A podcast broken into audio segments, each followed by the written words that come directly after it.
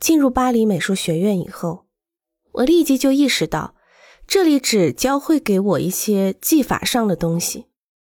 这个学校每年都在重复同样的东西，也就是对图纸进行单纯的描绘，用这样的方法进行建筑教育。当时教学中有一个固定的方式，就是课题一出来，就在一个封闭的环境中，尽可能长时间的做这个课题，短则六小时、八小时，长则十二小时。有时甚至四十八小时一个人关起来画图。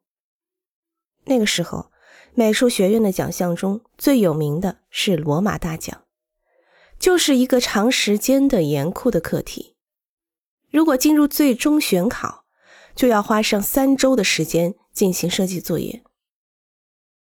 那个时候所做的事，只是完成用模板来画图这样一种作业。制图模板多种多样，其中也有夜里的景色，如云彩、植物等。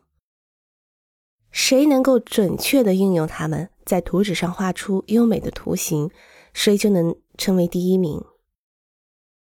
例如，在绘制标题的时候，要使用多种模板，运用多种技法，能够运用这些技法画出优美的构图的作业，就会得到很高的评价。在图面构成中，怎样使用技巧来形成优美的构图？这种非本质的问题被放在了非常重要的位置。虽然当时采用的是工作室制度，而且也分成几个工作室进行作业，但是一看作品就知道是哪个工作室的东西。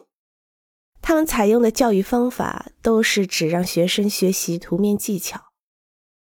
黑色在下面的是这个工作室，中间有一块蓝色色块的是那个工作室，就像制作商标图标一样。